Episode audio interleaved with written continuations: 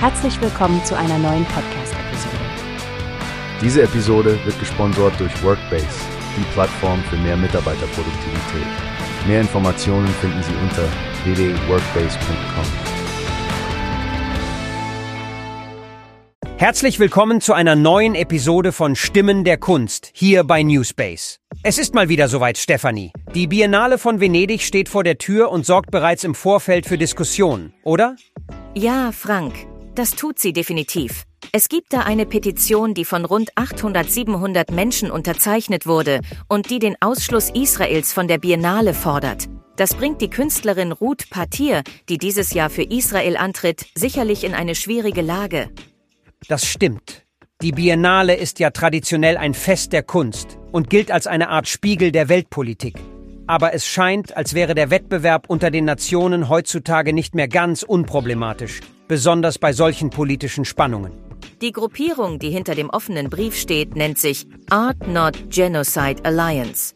Sie werfen der Biennale-Leitung vor, Israels Handlungen gegenüber den Palästinensern zu ignorieren, während man sich zum Beispiel gegen Russlands Vorgehen in der Ukraine ausgesprochen hat. Ja, und die Kritik richtet sich insbesondere gegen jede offizielle Repräsentation des Staates Israel. Da wird auch die Kulturwelt mehr und mehr in die politische Diskussion hineingezogen, wie wir es ja bereits bei der Documenta 2022 oder der Berlinale gesehen haben. Absolut. Und inmitten dieser Debatten steht Ruth Patir, die Multimedia-Künstlerin aus Tel Aviv. Ihre Arbeiten beschäftigen sich oft mit Gender- und Machtästhetik. Sie setzt sich für einen Raum ein, in dem Kunst, Meinungsfreiheit und Kreativität existieren kann. Das ist es, was die Kunst so wichtig macht. Sie bietet einen Rahmen für Diskussionen und für das Ausdrücken verschiedener Perspektiven. Wie Ruth Patir und ihre Kuratorinnen sagen, es sind die humanistischen Werte, für die wir kämpfen müssen. Genau. Und obwohl die Anga-Aktivisten auch ihre Äußerungen kritisiert haben, finde ich, es ist wichtig, ihren Standpunkt zu hören. Israel ist seit der Gründung der Biennale im Jahr 1895 mit einem eigenen Pavillon vertreten und das spiegelt auch eine Geschichte der Teilhabe und des kulturellen Austauschs wider. Ein sehr gutes Stichwort ist auch das diesjährige Motto Foreigners Everywhere. Das lädt zu einer Interpretation über Grenzen und Identitäten ein, die aktueller nicht sein könnte. Und trotz all der Kontroversen werden auch palästinensische Künstler in Begleitausstellungen vertreten sein. Ja, das ist ein wichtiger Punkt. Kunst sollte Gespräche anregen und Brücken bauen, statt zu spalten.